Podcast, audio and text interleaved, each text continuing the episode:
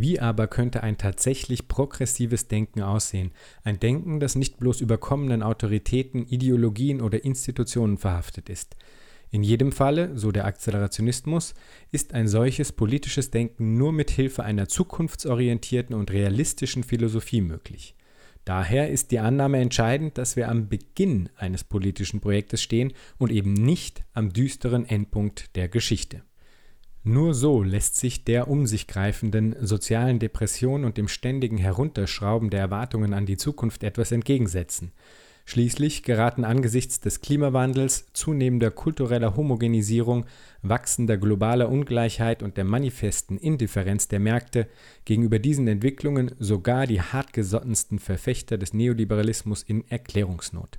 Niemand kann heute noch ernsthaft behaupten, der Kapitalismus sei das probate Vehikel des allgemeinen gesellschaftlichen Fortschritts oder gar dessen Conditio sine qua non. Zitat Ende.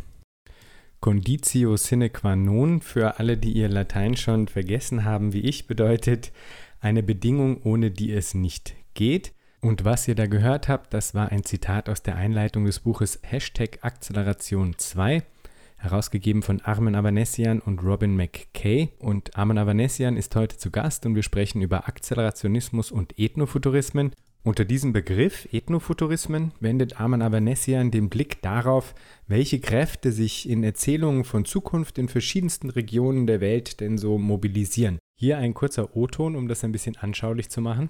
Die Frage, die sich dabei stellt, ist, wie wir denn heute noch Zukunft positiv konnotieren können, wie wir Freiheit, Emanzipation denken können, und zwar jenseits antiquierter Fortschrittsmodelle. Ähm, weil die Zukunft ist ja nie äh, neutral, äh, sondern sie ist in meiner Diktion ein chronopolitisches Terrain. Der äh, Science-Fiction-Autor William Gibson hat ja mal gesagt, die Zukunft ist schon da, sie ist nur ungleich verteilt. Lasst mich wissen, was ihr zu der Folge denkt, auf Twitter unter Hashtag Future Histories oder per Mail oder in unserem Subreddit. Und wenn ihr Future Histories darüber hinaus unterstützen wollt, dann schaut doch bitte bei patreon.com-future histories vorbei.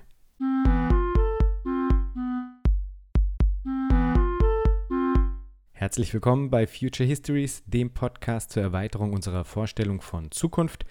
Mein Name ist Jan Groß und ich freue mich sehr, heute Armen Avanesian begrüßen zu dürfen. Er ist Philosoph, steht der politisch-philosophischen Theorie des Akzelerationismus nahe und verlegt im Merbe Verlag Bücher zu aktuellen theoretischen Strömungen. Herzlich willkommen, Armen Avanesian. Ja, guten Tag. Vielleicht als erstes zu einer der Konstanten in Ihrem Denken und Arbeiten. Was ist Akzelerationismus? Akzelerationismus ist eine politische Theorie, die sich gegen dieses Dogma ein bisschen in unserer, in unserer Kultur, denn auch im, im linken Denken wehrt, dass man einfach äh, immer nur entschleunigen muss, dass man bremsen muss. Ähm, es hat sich in unseren Köpfen so etwas festgesetzt, dass man eine, eine, eine Gleichung, die gewissermaßen besagt, dass die Moderne eine des Fortschritts ist eine des Kapitalismus und eine der Beschleunigung. Wenn man jetzt nicht hundertprozentig d'accord ist mit dem Stand der Dinge, wie sich, wie sich äh, unsere Gesellschaft auch politisch, kulturell entwickelt, dann liegt es natürlich nahe, auf Basis dieser Gleichung zu sagen, wir müssen alles ablehnen. Äh, der Fortschritt ist negativ, Beschleunigung ist negativ und der Akzelerationismus erinnert eigentlich an eine, eine untergründige Gegen, ähm, Gegentendenz im, im linken Denken eigentlich seit Marx. Wenn man Marx liest, ähm, ist man ja zunächst mal erstaunt auch, ob der Art und Weise, wie er zum Beispiel jetzt im, im kommunistischen Manifest, wie er den Kapitalismus feiert als, als äh, Bringer sozusagen von Veränderung, von Transformation, dass bestimmte Vorrechte der Aristokratie eingeäschert werden, des, des, ähm, ähm, des Absolutismus und so weiter, dass ein neues Bürgertum so auftritt mit, mit, mit einer neuen Dynamik, aber eben äh, ähm, nicht weit genug geht. Es gibt also schon, schon bei Marx und dann auch später bei anderen Denkern diese Idee, ähm, was, wie, wie würde denn unsere Welt aussehen, wenn man ähm, nicht, äh, nicht, nicht bremst, sondern wenn man die Dynamiken, die auch der Kapitalismus entfaltet, ähm, weiter treibt und den Kapitalismus über sich hinaustreibt. Es ist ja, äh, um das, um das ein bisschen weniger historisch äh, anzugehen, wenn man sich ein bisschen unsere Parteienlandschaft ansieht, es ist ja erstaunlich, dass ausgerechnet die Parteien, die sich oft als liberal oder neoliberal ähm, äh, selbst bezeichnen, äh, in bestimmten Gebieten, die, die nicht sozusagen jetzt ökonomische Gebiete sind, äh, zum Beispiel jetzt Familienpolitik, Sozialpolitik, ähm, Migrationspolitik äh, auf, diesen, auf diesen Ebenen äh, dann äh, sehr restriktive ähm, Vorstellungen haben, die so gar, gar nichts mehr mit Liberalität zu tun haben. Ähm, und dagegen wendet sich sozusagen eine linke äh, akzelerationistische Position, die sagt, ja, dann machen wir doch mal ernst mit dem freien Warenverkehr, dann machen wir doch mal ernst mit dem äh, freien äh, Personenverkehr, ähm, dann öffnen wir doch mal die Grenzen. Was ist, wenn wir ähm, das, ähm, das, das Potenzial, das in wissenschaftlichen und, und technologischen Plattformen heute angelegt ist, wenn wir das äh, wirklich ausschöpfen?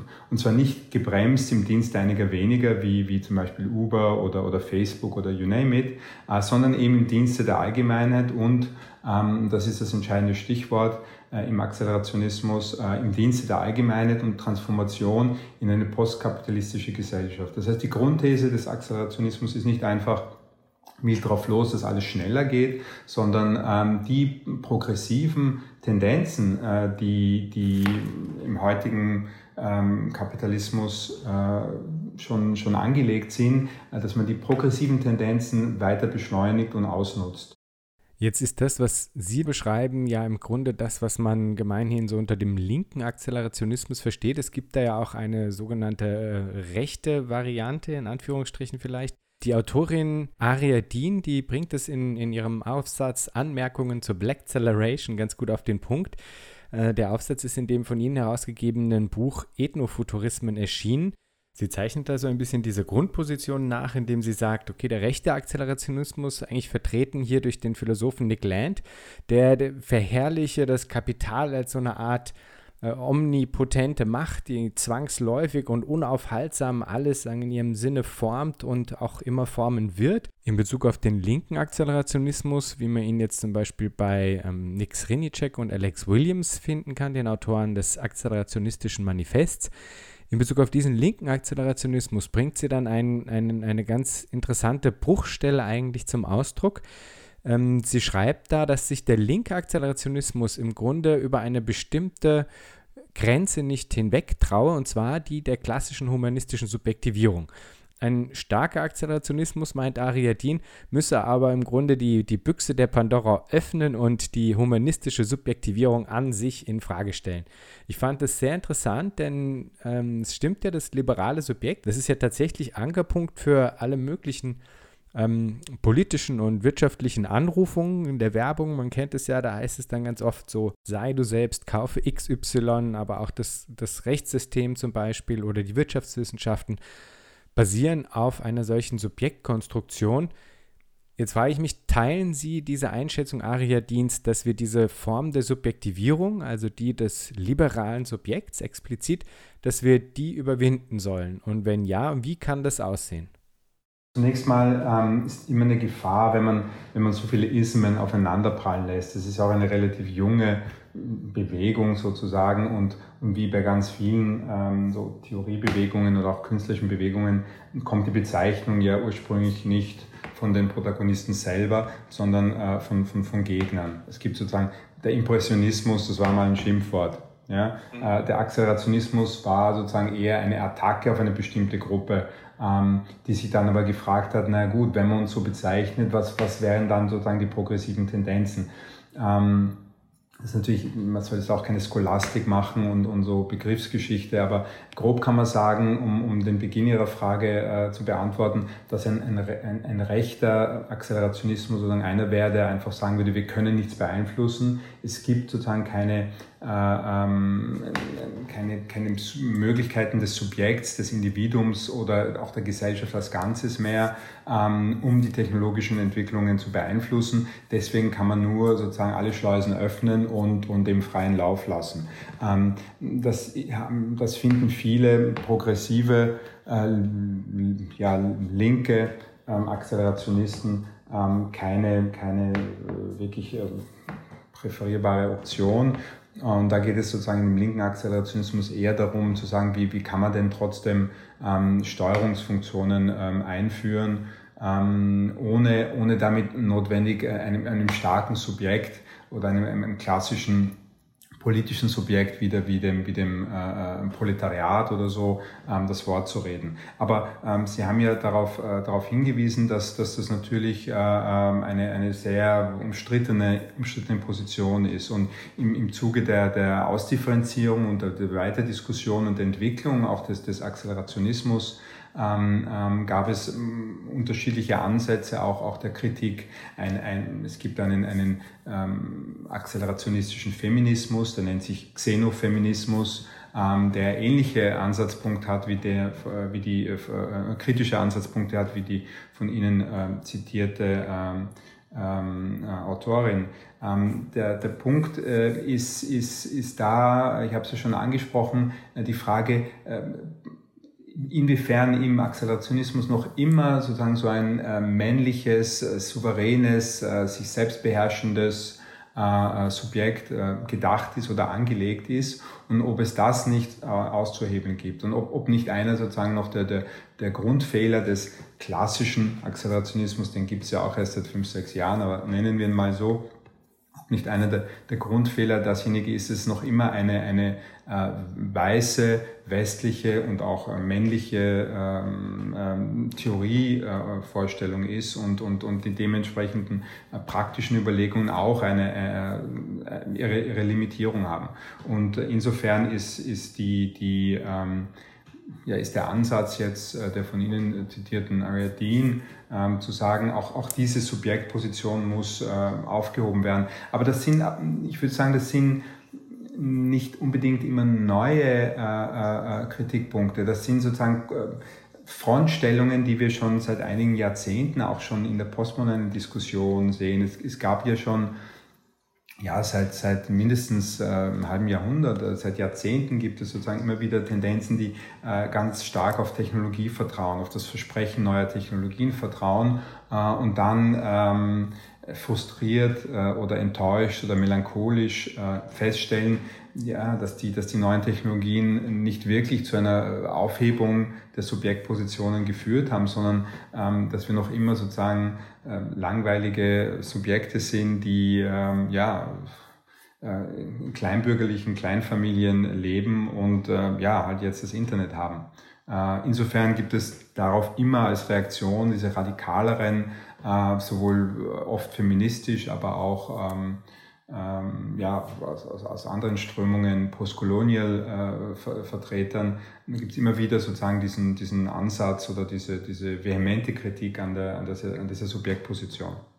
Und was gäbe es denn da dann für Perspektiven, die noch interessant sein können, wenn Sie sagen, es hat sich im Grunde in den letzten 50 Jahren sozusagen da so ein ähm, Suchen und Scheitern wiederholt, wenn man so will. Ähm, was gäbe es denn dafür für Perspektiven, von denen Sie sagen würden, okay, das, das äh, bleibt aber interessant und auch wirklich aktuell? Ich denke da vielleicht an zum Beispiel sagen, Formen des nicht reaktionären Transhumanismus. Kann es sowas geben?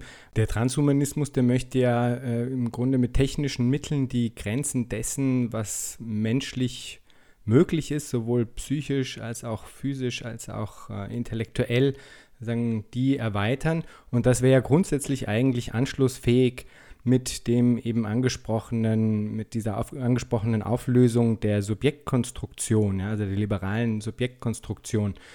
Ähm, da gehen natürlich dann auch wieder einige Fallstrecke mit einher. Also da gibt es ja auch wieder verschiedenste Schulen, eher sagen so eine ähm, ja, technodeterministisch-reaktionäre Position, aber ich frage mich eben, könnte sowas zum Beispiel auch anders gedacht werden? Gibt es da Tendenzen, bei denen Sie sagen würden, okay, ähm, das fände ich jetzt perspektivisch vielleicht interessant? Also zunächst mal äh, ähm, sind, äh, hat der Accelerationismus viele, also eine starke Affinität natürlich zu, zu ähm, äh, Praktiken, aber auch Theorien, die ähm, stark auf neue Technologien setzen ich habe ein Problem mit, mit ähm, bestimmten Transhumanismen und auch in bestimmten Versionen des, äh, des Posthumanismus, weil die so, ähm, so ein Vorher-Nachher ansetzen. Ja? Es gab sozusagen den Menschen ja? und danach gibt es sozusagen etwas, etwas ganz anderes. Im Transhumanismus ist es ja ganz stark sozusagen die Idee, dass man den, den Menschen sozusagen von, von, von seinem Körperlichen äh, befreien kann und, und ihn quasi in die Cloud hochladen kann. Also diese Art von, von Vorstellungen, die, ähm, die immer noch sehr linear denken. Also was mich am Akzelerationismus interessiert, ist eher so eine Art von, ähm, man könnte es nennen, eine spekulative Zeitlichkeit, die nicht linear denkt, also von der Gegenwart Richtung Zukunft und, und mit der Annahme sozusagen einer, einer gefestigten äh, Vergangenheit, zum Beispiel des Menschen, ja, auf die dann etwas anderes, posthumanes, transhumanes folgt, sondern ein Denken gewissermaßen aus der Zukunft heraus. Äh, welche neuen Technologien äh, ähm, haben wir? Wie können wir die auf progressive Art und Weise nutzen? Und inwieweit treiben die uns Menschen ähm, über uns hinaus? Also inwiefern ist der Mensch sozusagen etwas, was eben gerade nicht festgelegt ist und auch nicht überschritten werden kann, weil es ihn nie in einer bestimmten Essenz äh, gab. Und ähm, das wäre sozusagen die theoretische Antwort auf, auf Ihre Frage. Ähm, was ganz, ganz konkret und praktisch und jetzt auch, auch politisch gesehen, denke ich, ähm, ähm, sehe ich sehr starke Bewegungen oder, oder eine, eine, eine, eine massive, einen massiven fast Aufstand oder revolutionäres Potenzial in, die, in diversen ähm, äh, postkolonialen äh, Diskursen oder denken Sie an äh, Black Lives Matter. Das sind sozusagen die wichtigen ähm, politischen Aufstands- und Widerstandsbewegungen unserer Zeit, die nicht zufällig ähm, äh, sowohl ähm, antikapitalistisch argumentieren, aber eben sozusagen ähm, äh, von, von einem sozusagen postkolonialen und, und, und, und Race-Standpunkt. Äh, also die andere, andere Fragen thematisiert und eben nicht nur rein und losgelöst äh, ökonomische Fragen und politische Fragen, als ob die nichts zu tun hätten mit ähm, Fragen von, von, mit ethnischen Fragen und mit, äh, auch mit Fragen der, der, der, des Klimawandels natürlich. Das bringt uns ja jetzt eigentlich direkt zu dem von Ihnen herausgegebenen Buch Ethnofuturismen. Zumindest ich kannte jetzt den Ausdruck bisher noch nicht. Was sind Ethnofuturismen? Ja, zunächst mal, was sind Futurismen? Also der Futurismus ist ja bei uns ein bisschen äh, diskreditiert. Ja, das ist, äh, das sind sozusagen protofaschistische Tendenzen der, der Avantgarde in Beginn der, des, des 20. Jahrhunderts. Ähm, die sehr martialisch, sehr machistisch äh, mit einem äh, ähm, avantgardistischen Zeitmodell auch operiert haben. Das heißt, äh, geradeaus in die Zukunft. Ähm, und was mich zum mal fasziniert hat, war erstens mal, wie wandern Theorien, zum Beispiel der Accelerationismus, sozusagen in andere, in andere Terrains hinein. Was mich weiters interessiert hat, dass genau in einem Moment, äh, indem es bei uns, also bei uns unter Anführungszeichen im Westen unter Anführungszeichen, ähm, die Zukunft ja gar nicht mehr positiv konnotiert ist. Ja? Wenn, wenn Sie heute auf die Straße gehen, eine Umfrage machen, wenn die, sage ich mal, 90 Prozent der Leute sagen, ich hoffe, es wird nicht allzu schlimm in der Zukunft. Das ist also in einem Moment, wo bei uns ähm, ähm, äh, ähm, die, der, die Zukunft negativ konnotiert ist, ähm, äh, in anderen sozusagen geopolitischen Bereichen und zwar interessanterweise in denen, von denen der, der, der äh, koloniale Westen immer behauptet hat, die, die können gar nicht sozusagen Kultur entwickeln, die können gar nicht fortschrittlich denken, die können gar nicht sozusagen zeitlich äh, linear äh, so etwas wie Geschichte produzieren, dass ausgerechnet dort ähm, bestimmte Formen von Futurismus auftauchen. Also es gibt einen Afrofuturismus, ja, es gibt einen Sinofuturismus, es gibt Golffuturismus, es gibt ganz viele so ähm, äh, ähm, ähm, dieser Form von Futurismen und es hat mich gereizt, sozusagen die zu sammeln und, und, und gemeinsam herauszugeben unter diesem ja, halben Neologismus, äh, äh, nämlich ähm, äh, als, als Ethnofuturismen. Uh, wobei dieser Plural sozusagen ganz wichtig ist, weil äh, Ethnofuturismen, äh, diese Ethnofuturismen wehren sich zuallererst einmal gegen gegen ähm, das, was man einen Ethnopluralismus oder Ethnonationalismus nennen kann. Was wir heute sozusagen ja äh, verstärkt sehen, sind bestimmte Formen des, des Rassismus, nicht unbedingt nur eines biologischen Rassismus, sondern eben auch eines ähm, hm, ja, ich glaube, Balibar hat den Ausdruck eines Rassismus ohne Rasse äh, äh, verwendet. Das heißt, einen kulturellen Rassismus, der einfach so tut, als ob er sehr tolerant wäre und sagt, naja, es sind halt unterschiedliche Kulturen, äh, die passen halt nicht zusammen, man muss sie sozusagen getrennt halten. Also wir sagen ja gar nicht sozusagen, eines ist wichtiger als das andere. Das ist natürlich äh, implizit immer schon mitgesagt, aber ähm, ähm, äh, der Diskurs ist sozusagen ein bisschen, ein bisschen aufgeklärter. Ähm, und dieser, dieser Ethnopluralismus sagt, es gibt unterschiedliche Ethnien, die sind sozusagen einfach unterschiedlich, ähm, waren immer schon so unterschiedlich. Das sind halt kulturelle äh, Differenzen, die sind äh, ewig. Äh, das sind auch biologische Differenzen, teilweise wird behauptet. Ähm, und und das übersetzt sich dann auch in einen politischen Diskurs, in einen ethnonationalistischen Diskurs, dass man, dass man Ethnien oder Kulturen nicht mischen darf. Und dagegen wehrt sich ganz vehement, äh, äh wehren sich sozusagen diese diversen ethnofuturistischen äh, Strömungen, die ich, äh, die ich da jetzt äh, gesammelt habe oder die ich äh, versucht habe, auch, auch ein bisschen sozusagen mit zu produzieren, wenn man sozusagen Bücher macht und Diskurse anstößt. Ähm, die haben ja immer auch eine bestimmte eine bestimmte Wirkung. Und ähm, die Frage, die sich dabei stellt, ist, wie wir denn heute noch, äh, wie gesagt, Zukunft positiv konnotieren können, wie wir Freiheit, Emanzipation denken können, und zwar jeweils, äh, ähm, ähm, jenseits antiquierter Fortschrittsmodelle. Ähm, weil die Zukunft ist ja nie äh, neutral, äh, sondern sie ist in meiner Diktion ein, ein, ein chronopolitisches Terrain. Ähm, der äh, Science-Fiction-Autor William Gibson hat ja mal gesagt, die Zukunft ist schon da, sie ist nur ungleich verteilt. Ja? Das heißt, es gibt zu wenig, äh, es gibt nur wenig positive Zukunft. Ähm, und ähm, die Chancen, sich zu entwickeln, sind ungleich verteilt. Wer hat welche Daten über sich zur Verfügung? Wer hat überhaupt welche äh, Arbeitschancen, Aufstiegschancen und so weiter? Ähm, es sind also ähm, diese, diese Fragen, die sich stellen und die auf eine sehr innovative Art und Weise schon, schon lange bevor es irgendeinen Akzelerationismus oder einen Black äh, Acceleration, Black Accelerationism, wie Ariadne das nennt, ähm, schon lange bevor es äh, die, den gab, gab es ja den äh, Afrofuturismus. In jüngster Zeit gibt es auch Sinofuturismen. Die sind äh, auch nicht sozusagen kohärent, dass die basieren nicht auf einer gemeinsamen Doktrin oder Ideologie. Es sind sozusagen nur Symptome äh, für, für ein anderes Interesse an, an, an Zukunft. Äh, für das, was Kojo Eshun, ähm, ähm, ähm, ein, eine, ein Protagonist oder auch ein Theoretiker des Afrofuturismus genannt hat, äh, äh, für Gegenzukünfte. Es geht sozusagen darum, nicht nur gegen Erinnerung, äh, ähm, gegen äh, Erinnerung zu produzieren, gegen die ähm, ja, gegen den Mainstream oder gegen die dominante hegemoniale Kultur.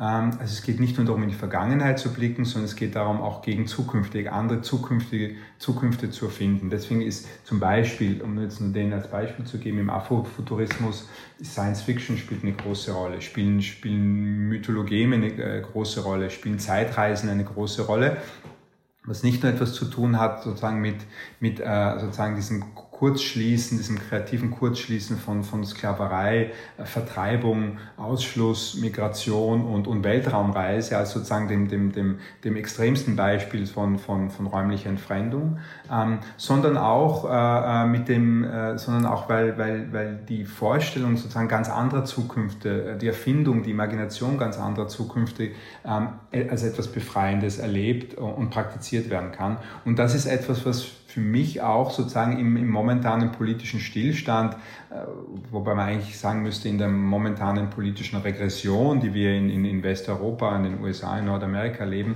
äh, äh, für mich sehr interessant ist. Und langen Rede, kurzer Sinn, ich glaube, die Frage war ja irgendwann mal, wo ich interessante Gegenbewegungen sehe, im Transhumanismus und, und so weiter, würde ich sagen, also weniger in diesen Theoriebewegungen, die auf eine Techno-Utopien setzen und, und letztlich auch denken, äh, der Mensch war früher natürlich und jetzt wird er sozusagen mit, mit, mit Hilfe der Technologie wird er sozusagen äh, unsterblich, äh, ewig leben, rein geistig äh, äh oder noch intelligenter. Mich interessieren eher die, diese materialistischen Strömungen und die, die Ethnofuturismen. Sie haben es gerade angesprochen, es geht auch darum, eben nicht in so plumpe Techno-Utopien hineinzukippen. Wie schaffen das zum Beispiel die Ethnofuturismen? Also wie schaut das dann in dieser Form aus, wenn man sagen, Technologien auf der einen Seite bejahen will und sagen, die Nutzung dessen für die eigenen Zwecke eben auch vorantreiben, aber gleichzeitig halt auch nicht in so diese Verkürzungen, diese, diese reinen eben platten Techno-Utopien tappen will. Wie schaffen das die Ethnofuturismen zum Beispiel? Wie halten die es mit der Technologie? Also Ethnofuturismen sind immer schon mit Technologie äh, konnotiert. Also der Futurismen oder selbst der klassische Futurismus ist ja ein, ein Abfeiern sagen, der, der Technologie. Ich kann da keine allgemeine Antwort geben. Das sind ja ganz neue Phänomene. Erstmals, zweitens mal sind die, ich habe es vorher sozusagen vorsichtig formuliert, die sind nicht sozusagen völlig kohärent oder homogen. Man könnte auch drastischer formulieren, die stehen in starkem Widerspruch zueinander. Also um, um ein Beispiel zu geben, die Art und Weise, wie ähm, Afrofuturismen seit einigen Jahrzehnten, ähm, äh, ich habe es ja schon angedeutet, ähm, ähm, Ausbruchsversuche von Sklaven, Weltraumreisen, fiktionale Elemente, äh, Mythologeme, äh, mit äh, Alien-Erfahrungen äh, miteinander vermischen. Äh, denken Sie etwa an die, an die wunderbaren, äh, wunderbare Musik und die Alben von, von Sun Ra, dem, dem, dem Jazzmusiker. Das hat relativ wenig zu tun mit der Art und Weise, wie zum Beispiel in bestimmten sino-futuristischen, ähm, es gibt auch einen Shanghai-Futurismus, also wie in, in, in, in äh, sino-futuristischen Strömungen ähm, eine, eine, sozusagen die Verwirklichung von, von Artificial Intelligence, die längst schon die Menschheit überholt hat, als eine ähm, subkutane ähm, asiatische äh, Durchwanderung gefeiert wird. Das, das steht sozusagen im Widerspruch. Es, Ethnofuturismen bedeutet nicht, dass die sozusagen äh, ähm, es gibt auf der einen Seite sozusagen äh, den, den, den langweiligen, patriarchalen, hegemonialen Westen und dann gibt es die guten, subversiven, aufklärerischen äh, Ethnofuturismen.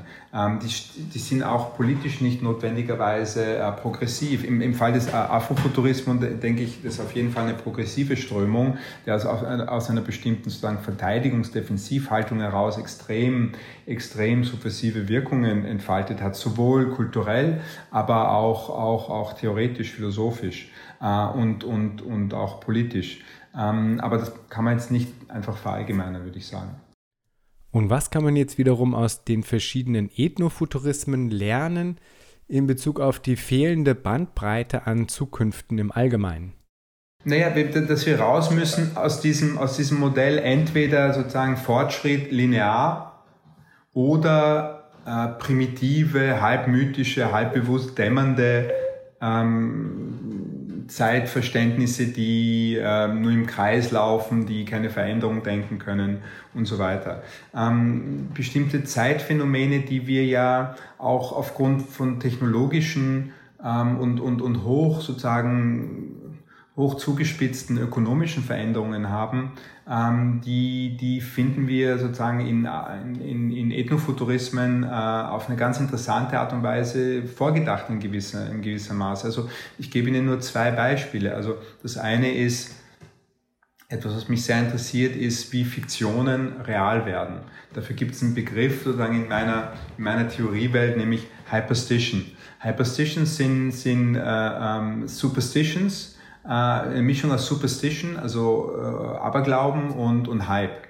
Hyperstitions sind fiktionale Phänomene, ähm, die real werden, die eine, eine, ein Potenzial haben, die die Kapazität haben, sich selbst zu realisieren und zwar aus der Zukunft heraus. Also Annahmen über die Zukunft, aus der Zukunft, äh, die, die real werden. Das ist nicht einfach Science Fiction, sondern denken Sie, denken Sie an, an ähm, unsere digitale Welt. Denken Sie an, an Algorithmen, denken Sie an Social Media, denken Sie an, an das, was Soziologen uns, uns ja schon bezeichnen als, als präemptive Persönlichkeiten, dass Algorithmen über uns Dinge wissen, äh, bevor wir die äh, selber über uns wissen oder unabhängig davon, ob wir die jemals über uns wissen. Das heißt, ähm, die, die Zukunft äh, ähm, kann über uns verfügen, über die Gegenwart verfügen. Algorithmen können uns Dinge vorschlagen, können uns Dinge empfehlen, können uns auch in der Medizin äh, Kuren vorschlagen, Krankheiten bevor, lange bevor wir sie haben und unser Verhalten in der Gegenwart äh, zwingend äh, steuern. Das hat auch viele negative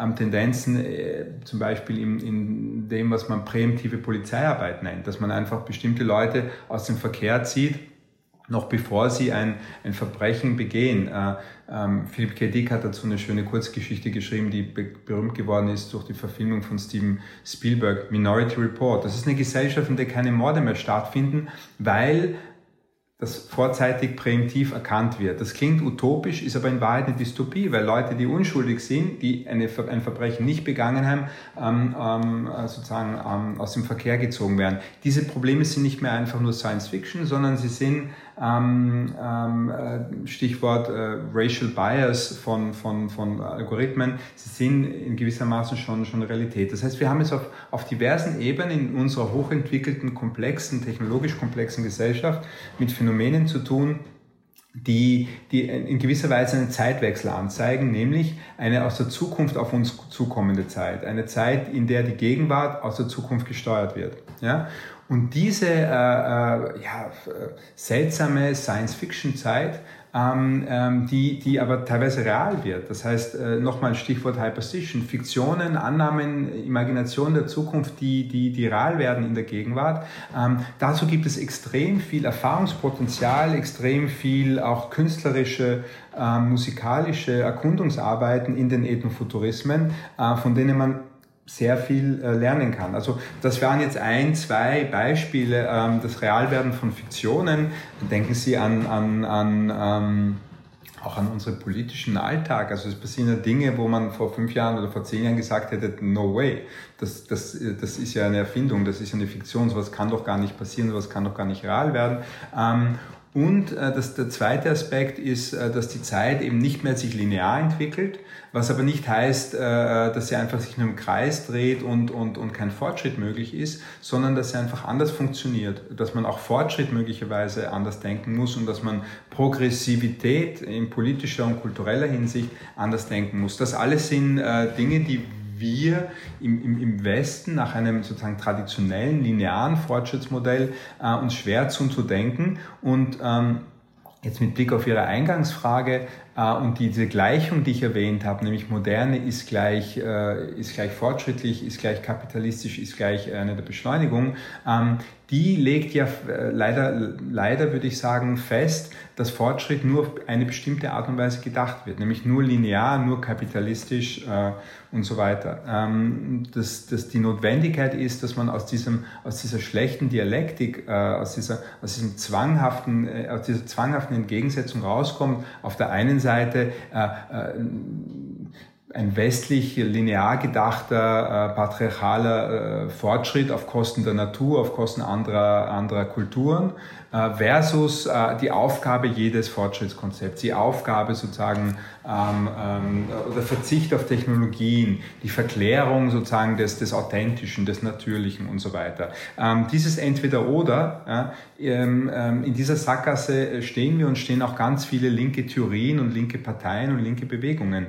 Ähm, der Accelerationismus, der feministische oder Xenofeminismus, ähm, äh, der, der Black Accelerationism oder äh, der Afrofuturismus, diese Ethnofuturismen, die geben uns Anhaltspunkte, wie die äh, anders zu denken sind und nicht zufällig sozusagen sind die jeweils ähm, konnotiert oder haben ihren Ausgangspunkt jeweils von, von Subjektpositionen, die nicht weiß und männlich sind. Ich finde das mit der Hyperstition einen, einen sehr interessanten Punkt, dass man im Grunde sagt, äh, okay, ähm, wir sagen, imaginieren uns Zukünfte und denken aus der Zukunft heraus in die Gegenwart und äh, dadurch wird aber durchaus auch äh, Gegenwart konkret beeinflusst. In Bezug auf diese algorithmische Form der Errechnung von Zukunft oder diese Verschiebung der, der, ähm, der Zeitlichkeit muss ich immer denken an Big Data, wo ja letztlich sagen, Zukünfte extrapoliert werden aus bestehenden Daten heraus. Das heißt eigentlich aus vergangenen ähm, sagen, äh, Events oder sagen, äh, Ereignissen. Ja? Und da frage ich mich, ob das nicht bedeutet, dass letztlich eigentlich Zukünfte unnötig verengt werden, weil ja quasi die Kontingenz des Zukünftigen, dass es auch anders hätte sein können, im Grunde auf Basis einer solchen Vorgehensweise letztlich gar nicht mit, ähm, mit eingerechnet werden kann, weil man ja äh, sagen, nur auf Basis von schon Bestehendem denkt. Ja, ich habe das nicht gehört, aber ich, ich würde Ihnen zustimmen oder das noch zuspitzen. Also es ist nicht nur so, dass äh, die Zukunft oder die Gegenwart verengt wären, sondern sie wären ähm, ihres Potenzials zu, zur Veränderung beraubt. Ähm, also jetzt philosophisch formuliert, ähm, das ist nicht nur auf meinem Mist gewachsen, was, was, was wir hier beobachten, ist, ist eine Ver Vermischung oder eine Identifizierung dessen, was eine gegenwärtige Zukunft ist, mit einer zukünftigen Gegenwart. Das heißt, dass bestimmte Annahmen, die ich jetzt in der Gegenwart über die Zukunft treffe, was morgen passiert, ja nicht identisch sind damit, was die Gegenwart von morgen ist, also die, die zukünftige Gegenwart. Ähm, was wir mit Big Data Phänomenen leider oft oder tendenziell immer mehr, äh, äh, womit wir es da zu tun haben, ist mit einer Festschreibung der Gegenwart aus der Zukunft. Es ist nicht nur einfach so, wie Sie gesagt haben, ähm, dass die algorithmische äh, äh, ähm, Berechnung die Gegenwart beeinflusst. Teilweise äh, handelt sich eher um eine Festschreibung. Denken Sie an, an, auch an die Ökonomie, denken Sie an Derivate. Das ist ja nicht einfach so, wie wenn man einen Kredit nimmt und sagt, naja, wenn ich einen Kredit nehme, verpflichte ich mich damit, habe aber jetzt schon eine Wohnung, das beeinflusst, da beeinflussen sich Gegenwart und Zukunft eine gewisse Art und, auf eine gewisse Art und Weise. Das kennen wir schon länger, aber da hat sozusagen sowohl die Gegenwart als auch die Zukunft eine bestimmte Offenheit.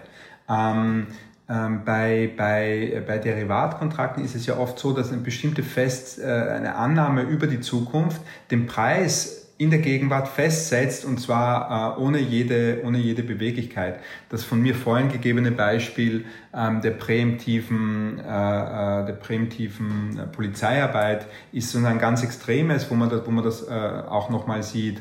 Ähm, äh, es gibt auch präemptive Kriegsführung, ähm, die behauptet, dass sie präventiv äh, vorgeht, in Wahrheit aber präemptiv ist. Das heißt eigentlich die, die Phänomene überhaupt erst produziert, von der sie behauptet, dass sie äh, gegen sie vorgeht. Das beste Beispiel dafür ist der, der War on Terror, der, der, der Krieg gegen den Terror. Also mit jeder Bombardierung ähm, irgendwo im Nahen Osten werden sozusagen die, die, die, äh, wird der terroristische Nachwuchs überhaupt erst äh, produziert. Das heißt, das sind, mich interessieren diese Präemptionsphänomene ähm, allesamt, weil sie, weil sie Indizien sozusagen für eine, für eine Verwirrung äh, der, der, unserer Zeitvorstellung äh, stehen. Ähm, für eine Verwirrung oder man könnte sagen, polemisch zugespitzt äh, geradezu sagen, für eine Umdrehung der Zeit.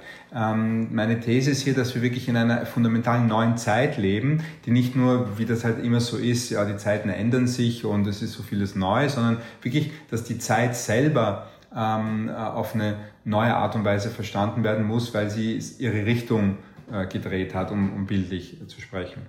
Kann man das auch wenden, äh, beziehungsweise ist das das, was Sie meinen mit Hyperstition vielleicht auch? Kann man das wenden äh, auch ins Positive? Weil äh, warum sollte es nur in diese Richtung gehen? Warum sollte man nur solch äh, sagen schreckliche Dinge wie Krieg und Zerstörung produzieren können, indem man sie sozusagen präemptiv äh, quasi in die Welt setzt? Ist, ist, das, ist das das, was Sie meinen mit Hyperstition, dass man sagt, okay, wir imaginieren andere Zukünfte, die wir aber, die sagen, wünschenswerter sind und äh, versuchen die quasi dann sagen, in, einem, in einer selbsterfüllenden Prophezeiung quasi dann auch, auch Wirklichkeit werden zu lassen? Ja, die Herausforderung innerhalb dieses von mir skizzierten Zeitmodells ähm, ist, äh, wie wir auf eine progressive Art und Weise mit dieser Zeitlichkeit umgehen, mit dieser spekulativen aus der Zukunft auf uns zukommenden äh, Zeit, die wir bisher nur in ihrer, jetzt muss das Wort doch fallen, äh, neoliberalen Zurichtung kennen wir, ähm, was, was ich sozusagen sehe ähm, bei vielen Kollegen, aber auch politischen Aktivisten, dass, dass es zwar ein Sensorium gibt für diese Entwicklungen, zum Beispiel für eine spekulative Ökonomie, für die derivative Ökonomie, ähm, für die Entwicklungen ähm, äh, im, im Internet, Big Data und so weiter, dass die Reaktion darauf einfach ist, das ist schlecht, das ist evil. Ähm, meine Herangehensweise, die ist sozusagen im klassischen Sinn akzelerationistisch, die ist eher zu sagen, es geht nicht darum, diese Technologien zu verabschieden. Es geht, kann auch nicht darum gehen, zu einer authentischen Ökonomie zurückzukehren, wo man wieder glücklich sozusagen ähm, modernistisch am Fließband steht und wo wieder die Arbeitszeit äh, sozusagen die, die, die, die den, den, Wert sozusagen der Produkte mitbestimmt und, und was auch immer die Phantasmen eines, eines authentischen sozusagen Arbeitens äh, wären oder Handarbeiten, äh, äh, wieder zum Handarbeiten zurückzukehren oder wie auch immer. Sondern der Punkt muss sein, was, was lernen wir denn daraus, dass diese derivative Ökonomie möglich ist oder Stichwort Finanzialisierung, dass sozusagen das Geld sich sozusagen selber vermehrt. Ähm, wollen wir zurück zu einer, zu, einer zu, einer industriellen Gesellschaft? Wollen wir zurück zu einer vorindustriellen Gesellschaft? Oder nehmen wir das an, dass wir in einer postindustriellen Gesellschaft leben, und das heißt auch, ähm, äh, nehmen wir die Herausforderungen an, das auf eine progressive Art und Weise zu entwickeln. Wie gehen wir mit der bevorstehenden Robotisierung, ähm, äh, Automatisierungsprozessen in unserer Arbeitswelt um. Äh, damit, dass wir, wie es die, die offizielle Politik macht, äh, die, die den Kopf ins Sand stecken und sagen, Vollbeschäftigung, länger arbeiten, spätere Pensionszeiten ähm, äh, und es wird wieder Vollbeschäftigung geben. Ähm, das ist eine sichere Garantie sozusagen für wachsende Xenophobie und, und, und, und Antimigrationshass und so weiter. Ähm, warum nehmen wir diese technologischen Entwicklungen, egal ob das Big Data ist, die spekulative Ökonomie oder die Automatisierung, äh, nicht an und erkennen, wir leben gar nicht mehr in dem Kapitalismus, äh, den, in dem wir aufgewachsen sind in meinem Fall den 80er, 90er Jahren. Ähm, äh, möglicherweise sind wir, wie gesagt, schon in einer, in einer postkapitalistischen ähm, Gesellschaft, in etwas, was ich mm, eher Finanzfeudalismus nennen äh, würde. Ähm, und die Herausforderung ist, sowohl politisch als auch philosophisch, zeitphilosophisch zu verstehen, wie wir mit dieser neuen Zeit umgehen. Was nicht mehr geht, ist sozusagen der Rückzug und die Rückbesinnung und diese Emphase ähm, auf, die, auf die Gegenwart. Wir leben in komplexen, wir leben in meiner Diktion in zeitkomplexen Gesellschaften. Ähm, äh, und das bedeutet, dass das nicht mehr nur die Gegenwart, das heißt, die, die die Zeitdimension, die uns Menschen, unserem Wahrnehmungs- und Denkapparat am naheliegendsten ist. Wir denken immer aus der Gegenwart heraus. Ähm, wir fühlen aus der Gegenwart heraus. Wir, wir, wir verankern uns in der Gegenwart. Wir, wir, wir, wir entwerfen uns aus der Gegenwart. Ähm, das, das ist für uns unter Anführungszeichen natürlich. Aber in komplexen Gesellschaften, die zunehmend von, von Big Data, von Computern, von Algorithmen äh, äh, und so weiter ähm, ähm, gestaltet sind, sind wir mit unserer schönen Gegenwart einfach nicht mehr tonangebend oder immer weniger. Nicht, dass wir bereits marginal sind, aber wir sind ein, ein Player unter vielen äh, und deswegen sozusagen greifen ganz viele auch, auch Entschleunigungsphantasmen oder Entschleunigungsfantasien, die ja wie die Champignons Champignons sozusagen aus dem Boden sprießen, also von sowohl in der Philosophie, aber auch in der, in der Politik, im, im Wellnessbereich, im, im Biobereich, äh, die greifen natürlich nicht. Das sind sozusagen Wohlstandsphänomene, äh, die versuchen sozusagen mit Meditation und Karottenpflanzen ähm, ähm, wieder, wieder ähm, äh, zu einer ruhigen Gegenwart zu, zu finden und aus diesem äh, äh zeitgenössischen äh, schwierigen ökonomischen Zuständen sozusagen rauszuspringen.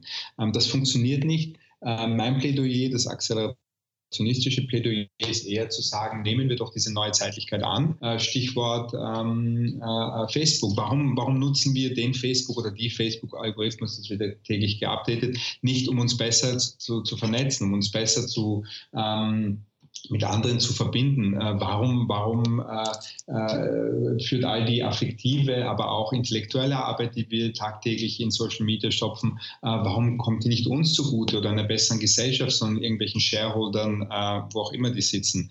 Ähm, warum, warum werden diese technologischen Plattformen, die ja sehr interessant sind, wie, wie zum Beispiel Uber, ähm, warum kommen die nicht den Menschen zugute, die dort arbeiten äh, oder, oder die, die sie nutzen, sondern nur denjenigen, diejenigen, die sie einmal sozusagen programmiert haben oder nicht einmal denen, sondern, sondern den, den Shareholdern, die mit irgendwelchen Venture-Kapital äh, da einmal hinein investiert haben, äh, weil sie zu viel Geld haben und sich das leisten können, weil sie keine Steuern zahlen. Ähm, das ist sozusagen die, die, die, die Grundfrage und das ist natürlich eine nicht nur technologische, sondern eine technopolitische Frage, die technologische und politische äh, Dimension immer sozusagen miteinander verschränken muss. Da würde ich jetzt absolut zustimmen. Was könnten denn konkrete Ansatzpunkte sein, an denen man starten kann, um diese Art von ja, Transformationsprozess in Gang zu setzen? Denn es gibt ja durchaus wirkmächtige Player, sage ich mal, die, die auch ein Eigeninteresse haben, die bisherige Funktionslogik am Laufen zu halten zu mir jetzt schwer, sozusagen eine Liste anzugeben an, an, äh, an, an, konkreten Phänomenen, wo man äh, diese, diese neuen Technologien bereits auf eine, auf eine progressive Art und Weise nutzt. Technologie ist nie entweder positiv oder negativ, sie ist auch nicht neutral, äh, sondern es geht darum, äh, auf, auf jedem einzelnen Gebiet wie man sie nutzt. Am einfachsten ist es am Gebiet der Medizin. Wir wollen nicht warten, bis wir krank sind. Natürlich werden wir das in Zukunft nutzen. Ähm, ähm, wird, wird, sich das nicht vermeiden lassen, dass Menschen ihre Neugier, ob ihres sozusagen genetischen ähm, äh, Potenzials oder ihrer genetischen sozusagen äh, Grundausstattung ähm, sich untersuchen lassen und sehen werden, da, möglicherweise werde ich diesen Krebs haben, lasse ich mich da jetzt schon behandeln, bevor das auftritt und so weiter. Also diese, diese Voraus, ähm, äh, diese Einschätzungen von, von, von Maschinen, von, von Algorithmen über die Zukunft werden eine äh, äh, und sollen auch äh, können auch und sollen auch und dürfen auch eine Auswirkung auf die auf die Gegenwart haben. Äh, ich habe jetzt das Beispiel der Medizin gegeben, nur um zu sagen, um das nochmal zu unterstreichen, äh, ähm, es geht nicht sozusagen pro kontra, es geht nur auf jedem einzelnen Gebiet darum, äh, wie, wie man die sozusagen umprogrammiert und, und, und auf eine progressive Art und Weise nutzt. Ich bin auch ein bisschen, ich habe, so, ich habe ja schon diverse Phänomene oder Bereiche angesprochen.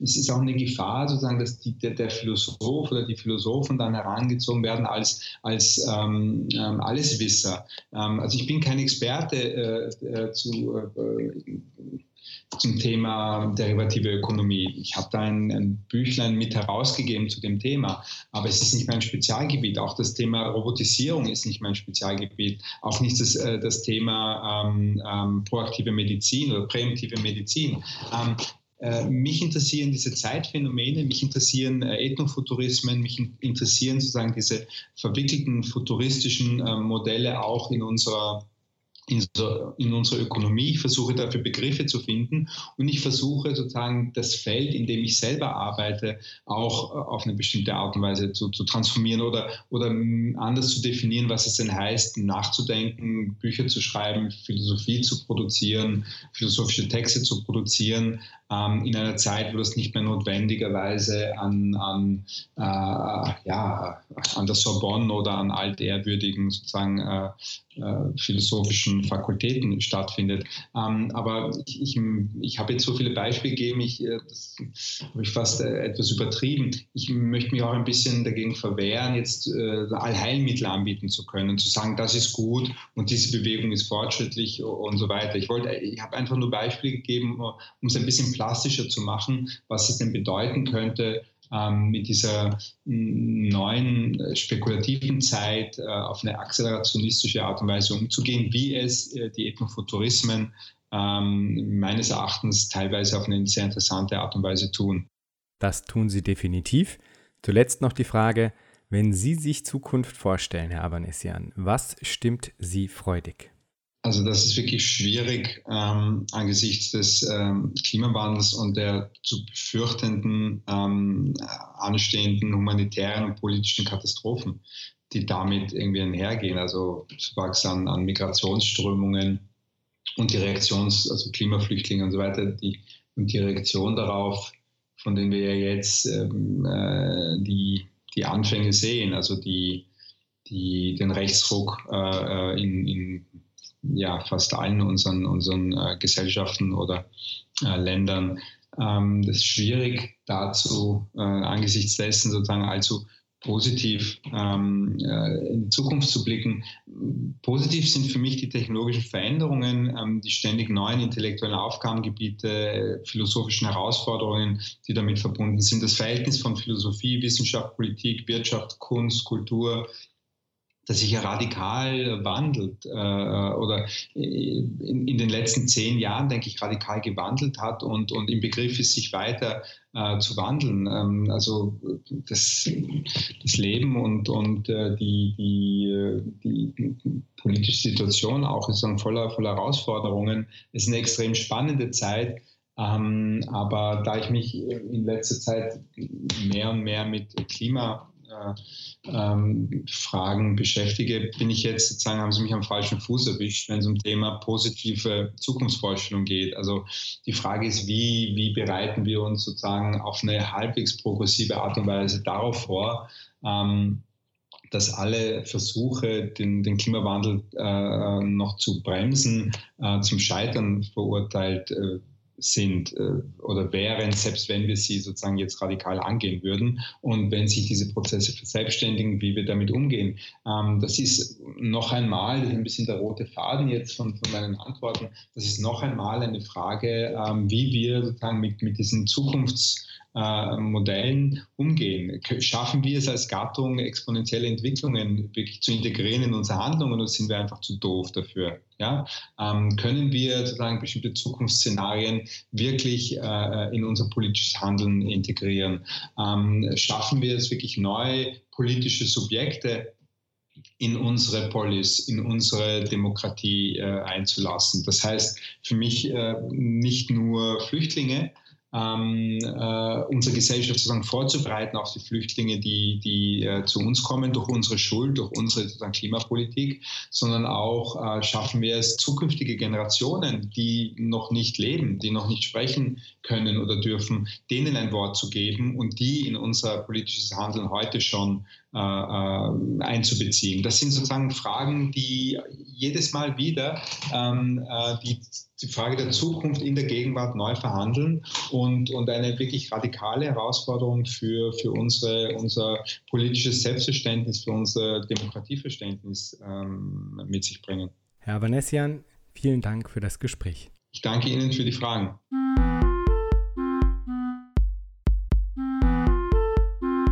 Das war Future Histories für heute. Vielen Dank fürs Zuhören. Shownotizen und vieles mehr findet ihr auf www.futurehistories.today. Diskutiert mit auf Twitter unter dem Hashtag Future Histories oder auf Reddit. Lasst mich wissen, was ihr zu dem Ganzen denkt und wie euch diese Folge hier gefallen hat. Unbedingt gut bewerten auf allen Podcast-Plattformen, die ihr nutzt. Für unsere Patreon-Unterstützerinnen und Unterstützer gibt es auf www.patreon.com-future histories vieles an Zusatzmaterial. Ich lese zum Beispiel jeden Monat einen Text ein, der zum jeweiligen Thema passt. Da könnt ihr also auch vorbeischauen. Bis zum nächsten Mal. Ich freue mich.